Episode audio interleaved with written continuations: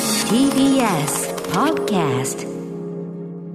時刻は6時30分になりました5月16日月曜日 TBS ラジオをキーステーションにお送りしているアフターシックスジャンクションパーソナリティの私ライムスター歌丸ですそして月曜パートナーの TBS アナウンサー熊崎和人ですさあここからはカルチャー界の気になる人物動きを紹介していきますカルチャートーク今夜は海外ドラマ評論家の池田聡さんとお電話がつながっております池田さんもしもしもしもし、どうもこんばんは。はいよあーろおしくお願い久ししぶますり池田さんお久しぶりですどうも、ご無沙汰してまはす。いありがとうございますということで池田さんこちらこそはいえ池田さんでございますはいご紹介させていただきます池田聡さんは月刊スクリーンなどの映画雑誌に寄稿したり CS 放送や BS 放送でも海外ドラマのコメンテーターを務めるなど次々と上陸する海外ドラマの案内人として活躍中です、はい、こちらのアフターシックスジャンジャンクションには、えー、と約1年前、UNEXT でちょうど HBO 作品が、ね、見放題独占配信スタートになる際の特集で解説役を担当していただいてからのご出演でございます。池田さん、でもその後ね、あの HBO ものめちゃくちゃ見られるようになったのは、本当、UNEXT めちゃくちゃ便利になりましたね。いや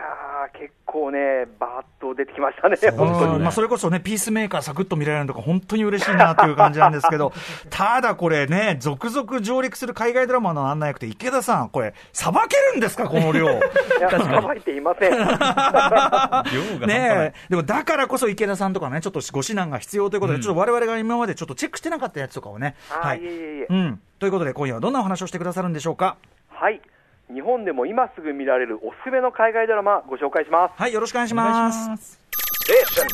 アフターシックスジャンクション生放送でお送りしています「アフターシックスジャンクション」今夜のカルタカルチャートークは海外ドラマ評論家の池田聡さんにおすすめのドラマ紹介していただきますはい、ということで、まあ、本題のね、具体的なドラマをお進めいただく前に、今、アメリカの海外ドのドラマ市場というかね、どんな感じになっているのかというのをあの伺いたいんですけど、最近の動きとしてはどうでしょう、池田さん。そうですね、あの、引き続いてやっぱ新型コロナウイルス下で、動画配信サービス自体は、あの、世界的に人気が高いと言えるんですが、が、あのちょっとこの間ね、あのせネットフリックスの加入者の数が初めて減少して、うんなんか株が株価も大きく下がったっていうのが話題になって、ねちょっとネットフリックス独り勝ち状態っていうところがちょっと若干、そうなんですよね、ちょっと勢力図が変わってきたっていうか、まあ、要はライバルたちが追い上げを見せているっていう感じですよね。はい。はいえー、と現状ですと、あのネットフリックスって、あの全世界の加入世帯数が2億2000万件なんですけど、すげえなやっぱこれはこれですごいんですけど、 日本国民よりいっぱい見られてうんうんうんはい、そうなんです。でも一方でね、やっぱディズニープラスがあの去年1億超えたんですけど、こえー現在やっぱもう1億3000万件、ああ早いそんなすはい、であとあの日本だとその UNEXT で見られる HBO Max ももう7700万件てかみんなすごいな結構追い上げが激しいですねそうなんですねあのもうだからお金と時間の取り合いですね見る人の、そりゃそうだよいねや本当に本当そうですねねえうえんうんで一方やっぱあのドラマっていうとやっぱテレビが先にはいあったんですけど、あのいあれですねあのウォーキングデッドってゾンビのドラマ、うんはいはいあれ大ヒット作あれがね今最終章のシーズン11に突入してるおんおですよついにうんはい、であの他にもねあの、いろいろなあの人気あったドラマが終わったりしてて、うんちょっとテレビの方はテレビの方でヒット作の代替わり的な現象が起きていると言えます。うんうんうんはいでえー、とそんな中、ですね、あのー今頃がね、やっぱか動画配信って力入ってるんですよ、はいあのアメリカのテレビ界でこん、あのシ入れーズンが終わった入んれ替でわ、そうかシーズンのちょうど隙間を狙ってこうどんどんとこう強力タイトルを投入してそうるなんですようんねであとあの今、あれですね、映画界はやっぱサマーシーズン入るじゃないですか、はいはい真っ向から勝負挑むような感じでさあ、えー、とネットフリックスがあのストレンジャーシングス、うんはいあれのシーズン4をはいもうすぐ配信しますし、もうはいであの同じ日だったと思うんですよ、ディズニープラスが帯病案系の。ぶつけてんなーぶつけてんなそうなーんうんですよで、えっと、HBO Max はもうあの日本でも見られますけど、あのハローという、ヘイローねはいうんあヘイロー、ごめんなうさうい、失礼しました、はいはいうんえそれ、まあ、だから対策をね、どこも配信してるっていうね、はいうんううんんえーだからまああの本当にあのテレビ界と,、えっとそういうネット界があうんの、せめぎ合う状態が続くと、すごい、でももうなんか、まあ我々としてはね、すごい面白いものがいっぱい出てくるのはいいけ ど、まあ本当に、まさに生き馬の目を抜く。いや本当戦いですこうな戦いでれすばよねなるこほれねどもう何を見ていいのかがよく馬わからな例えくがなってくる突然入ってくるんで、池田さん、気をつけて 8時台に競馬特集がありますはい、でもまあめちゃくちゃおも、あの、要するに面白いものがね、確かにいっそうぱいで出てすね、る時まあまあ、だから今、一方でやっぱ、この先行投資の段階とも言えるんで、これが今後落ち着くかもしれないんですけれども、うんうんあのまあ、あのー本当に世界のどこで新しくて面白いドラマが生まれてもおかしくない本当状ですね況になっていると思います。はい。ということで、えー、ぜひですね、池田さんのおすすめドラマというのをその中から教えていただきたいと思います。はい、えーではまず一つ目、えーフライトアテンダント。うん。はいこちらの UNEXT でも配信されてるんですけどおー、えー、とこの5月25日から、あのあれですね、来たる5月25日からデジタル配信や DVD 販売もスタートされて、はいえー、とこれ、全米ではあの HBO Max で配信されてるんですけど、うんえーとまあ、あれですねあの、サスペンスなんですけれども、えーヒロインは航空会社の客室乗務員、キャシーという人なんですけど、まあ、この人、海外あちこち行っては、あの各地の男性と肉体関係を結んじゃったりする。うんうんまあ、ちょっとあのギャル的な感じなんですけど、うんあのこの人、仕事でタイのバンコクに行ったんですけれども、はいあの機内で出会った男性客と、まあ、いい感じになっちゃうんですけど、うん翌朝、彼女のベッドで殺されているところが見つかるという、うんうんはい、でそんな客士は帰国するんですけれども、あの FBI の調査を受けたりして、もう事態は事態はどんどん悪くなる一方っていう、うんでそんな彼女が真犯人探しに挑むというはいストーリーですね。うんうんはい、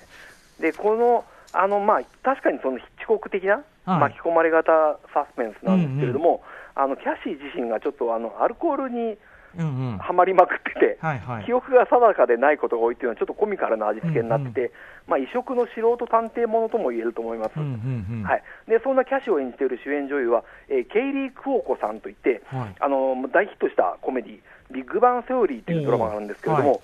そこであのもうオタクたちが憧れるマドンナ的な役割を演じた、うんまあ、ちょっと色っぽい人なんですけれども。はい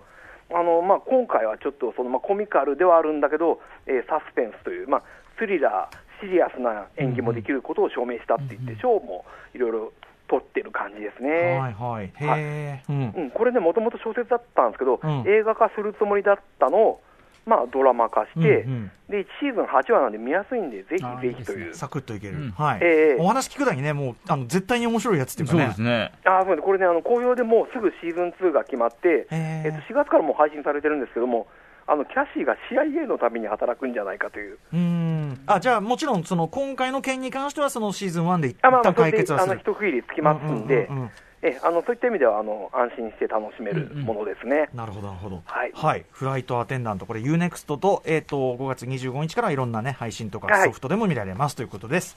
続いてガンガンいきましょうか時間はい、許じゃ可であ2つ目は、えーステーションイレブン、えーこれ、UNEXT で配信中なんですけれども、えーこれも HBO Max のうん SF サスペンスドラマなんですが、はいえーこれ、新型のインフルエンザであの文明が崩壊していく過程と、うんあの20年後の世界を交互に描くという。うんうんうん。はい、で20年前あの、かつてねあの、当時は子役俳優だった少女、あのこれ、大人になってるんですけど、これ、マッケンジー・デイビスさん、うんあのターミネーター・ニューフェイトの、はいはいすあのごい女性かタっこレンよトかったの方が演はじいてるんですけれども、あの彼女はあれなんですよね、もともと子役だったとはいえ、はいあの地方巡業をするあの楽隊楽団に入ってて、うんうん旅の楽団に入ってて、うんうんであちこち動くそうですけど、あのこれは、崩壊した後の世界の方がほのぼのとしているという。あむしろむしろへ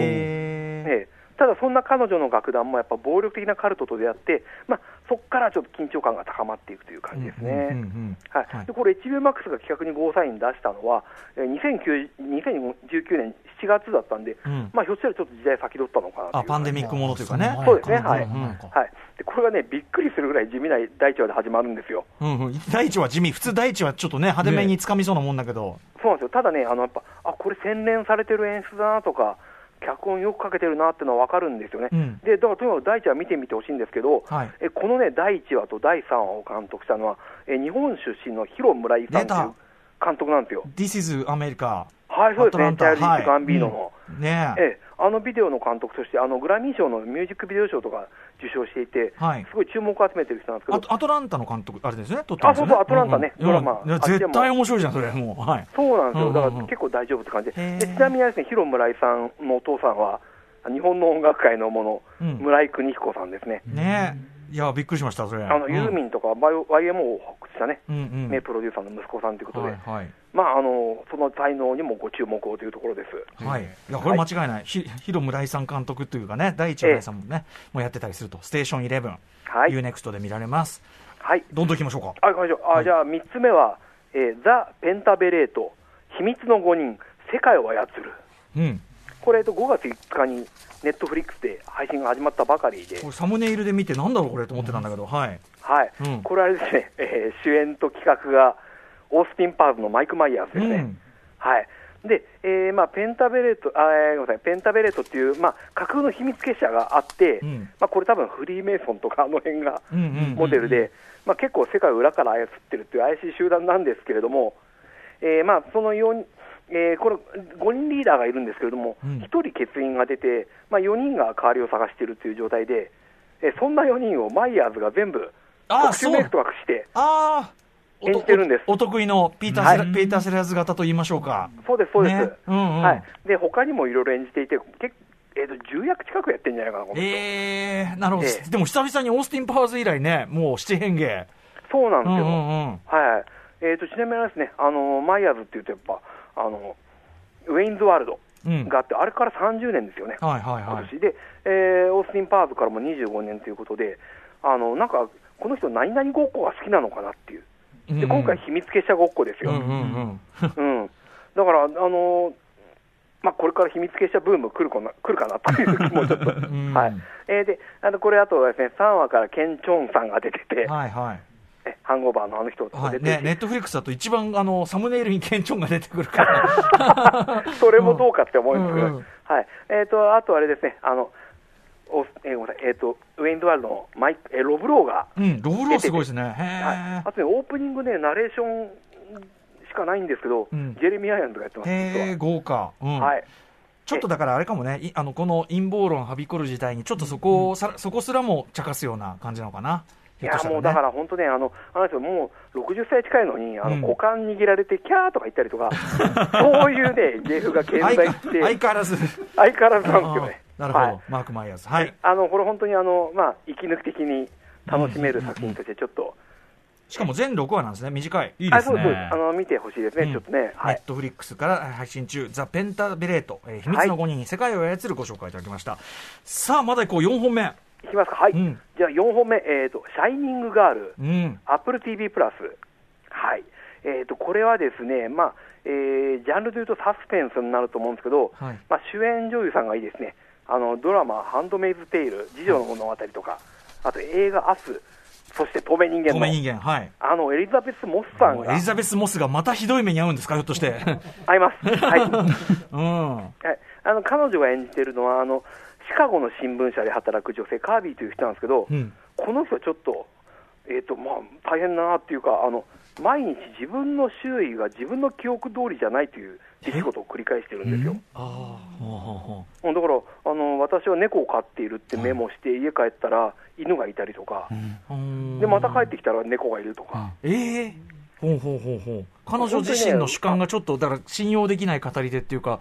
ちょっと不安定っていうか。そうなんですよであのでどうやら彼女には過去あの、何かの事件に巻き込まれたみたいな感じあって、うんうんうんうんで最近起きたあの、まあ、凶悪事件と自分の事件が、なんか出口が似ているんじゃないかと、うんうんでまあ、あの新聞社で働くこともあって、自身で調査を始めるんですが、うんあのそんな彼女が調査して大丈夫なのっていうのが、ちょっとうんうん二重三重のサスペンスを生んでるって感じですね。うんうんうんへえ、これね、あの、えこれも Apple TV プラスでこうサムネイルで、あの、エリザベス・モスの顔がダンと出てきて、あの、興味持ってたんですけど、そっか、これ、いや、面白そうですね、これねう。んあのやっぱあのエリザベス・モスのあの安定した不安定感っていうん安ですか定した不安定安定感。したはい不安定う感。んいやーあのあとこれ、ちなみにこのドラマ、制作総指揮の一人がで、えーレオナルド・ディカプリオですね、ああ、そうなんだ。へへーえ、なるほど、なるほど。いや Apple TV プラス、まああのー本数少ないとはいえ、いやー、だ力入ってますねああなたね、Apple TV プラスでい、あの、打率が高いんですよいや。そうなんですよねそうなんだでなおかつ長打も多いという、そうですへね。ーうんあの、前、ぼあの僕がずっと騒いでたテッドラストとかもね、もちろん Apple TV プラスだ し、はい。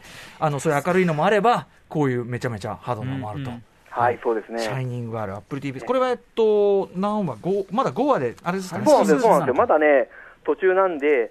えー、とでも本当ね、続きがたまらないですよね、見たくてね。 Apple TV ちょっとずつ出しなんですよね。あの、でも、あの、隣の精神科医もすごい面白かったし、あーは Apple い TV やっぱ外れないなはい。見たいと思います。はいもう一発いけそうですね、これね。あじゃあちょっとあのいうん。えーとまあ、たまには韓国ドラマ行っていいですか、はい、ぜひぜひ。はいえー、とネットフリックスで見られる、えー未成年裁判。おー話題作。これね、熊崎もちょろっと見たんでちょね。ろっと見てるんですけども、まさに韓国ドラマ、この時期にたくさんいろんなのが出てう、んちょろっとで今、止まっちゃってるんですよね。うんうん そうなっちゃいますよね、でもね。うんうんはいえー、とこれ、多分でもあれですね、一番地上波でやりにくい、でおきーないドラマかもえしえれませんね、うんうんまあ、要はあの未成年による犯罪の数々を題材にしているんですよ、うんまあ、それで社会派サスペンスなんですけど、えー、とこれ、主人公がですねあのあれですね自分で判事が検事の役も兼ねるといううんシステムで、えー、とこれ、シム・ウンソクさんという女性なんですけど、まあ、キムキム・ヘスさんという女性女優さんが演じてます。うんでまあ、彼女はあのー犯人が未成年であっても、厳しく処べき、えーごめんなさいうん、処罰すべきだと考えるんです厳ね罰化の論者というかね、はいうんうんただそれにはあの理由があって、それを少しずつ明かしつつ、はで現えー最近起きたそのいろんな事件を取り上げるんですけど、まあさすがにっていうか、あの韓国の、ね、犯罪映画のレベルですね、うんうんえぐい、うんうんうんうん、だから本当にね、だからあの見るものも考えさせられるし、でまあ、あの方向性としては結構、やっぱ親の世代こそしっかりすべきだっていう。うんうんのがあると思うんですけれども、あのそこに行くまでがですね、うんいろいろすごい、えー描き方凝ってて、あの例えばパラサイトでか、えー家政婦を演じたはい、イ・ジョンウンさんという女優さんがいますえね、えはいはいえっとねあの人がね、途中で、えーヒロインの上司に変わるというか、新しい検事としてやってくるんですよ、うん、全然印象違うんですよね。ああへいえ、やーだからやっぱね、あのその俳優陣の厚みも含めて、うん、えーちょっとやっぱ僕もね、前は韓国ドラマあんま見なかったんあんま見なかったんですけど、ちょっとしばらくやっぱ目離せないなっうていう。ん、えぐみっていうのはそれはちょっと語話描写とかそういうことですかえーとですねまあ、だからやっぱね、あの性的な犯罪あだあったりとーなるほどなるほか、どなるほどなるほどそうかそうかいやーあのじゃあちょっと日本のちょっとうん映画でもここまでやんないかなってえいうようなえちょっと S 感じになっちゃいますね、あと、えまあ、うんやっぱバイオレントのうんうん要素もありますし、なるほど若干ちょっと閲覧注意というか感じもあるんですかね、うんはいそうですね、ちょっと見る人にとっては刺激強すぎるかもしれないけれど、やっぱでも取り上げてることってやっぱはい重要じゃないですか、それは、うん未成年をうんうんどう裁くかってそいううのですは、はいねはまあ社会問題でお親もちゃんとそれに向き合わないといけないっていうのは、うんうんはい、はいはいということでちょっとごあめんなさのい本当にあのうん他にも韓国ドラマ、いろいろありますけど、うんまあ、あの韓国の犯罪が好きな人は、ちょっとこの辺りからうん入っていただきたいかなと思います。あーちょっと最近見れてないから未成年裁判ねネットフリックス10話だから、まあ、韓国ドラマの中では大体うん短め1の時方間10話は短めサイズですから、うんうんうんうん見やすいだかからなまあ1話自体は結結構50分、1時間とかあるんですそけうど、うんあのでも、面白いんで、もう途中から止まんなくなりますね、 これね。クオリティはね、もうね、韓国のねね、国のあるというかね、その世界はね、はい、韓国ドラマ、未成年裁判、ネットフリックスで配信中、全10話、こちらを、えーご紹介いただきました。いということで、えっ、と、たっぷり5作品ご紹介いただきましたんで、改めておしおそのおさらいしておきましょうかね。はい、池田さんにご紹介していただいたおすすめ海外ドラマ、1作目から、フライトアテンダント、こちら UNEXT で配信中、それから5月25日からデジタル配信や DVD の発売スタートです。続いて、ステーション11、UNEXT で配信中、3作品目はザ・ペンタベレート、秘密の5人、世界を操る、Netflix で配信中です。4つ目がシャイニングガール、こちらは Apple TV プラスで配信中。最後は韓国ドラマ、未成年裁判、Netflix で配信中です。はい、ということで、三桁さんありがとうございます。いやいや、でも忙しくて、ちょっと見てるい暇、やいやいや、でもね、あの、だからこそ、あの、なんていうかな、あの、どこに何か、何があるかだけは知っとく、知っときたいっていういやねいや、そういう重大事なんですよ、これは。本当そうですんはい、まであ、まもあで、も以前からお話ししている通り、やっぱあの、ね、とりあえず第1話見てみて、そうですね。ね、面白かったらそう待っていければいいし、うんじゃなかったら他のを探せばいいっていう、うんいやそれだけですけどね。うん、でもあの、ネットフリックスね、皆さん、あのネットフリックス多いかもしれないけど、UNEXT、Apple TV プラス、ちょっとやっぱり充実だなっていうところも含めて、あの教えていただいてよかったです。ありがとうございます。いえいえ、こちらこそありがとうございました。ということで、池澤さん、ご自身のお知らせことなどあれば、ぜひこちらもお願いします。はい。えっとですね、あのちょっと実はえっと4月からですね、えっと、8時だよ通販生活というサイト、まあうんあの通販生活という雑誌の,、ええあのネット版だと思うんですけど、えっと、こちらでですね、え月2回あの、海外ドラマの批評を連載させていただくことに、通販生活なってますいいすごいいいですね。へうんあのいろんなね、アメリカのドラマだけじゃなくて、あのヨーロッパのドラマをあの今、幸恵さんが担当したりとうんか、うん、あいろんな方が書いてるんですね。うんううんんあの随分あの海外ドラマといっても、うんうん、幅広く、アジアとか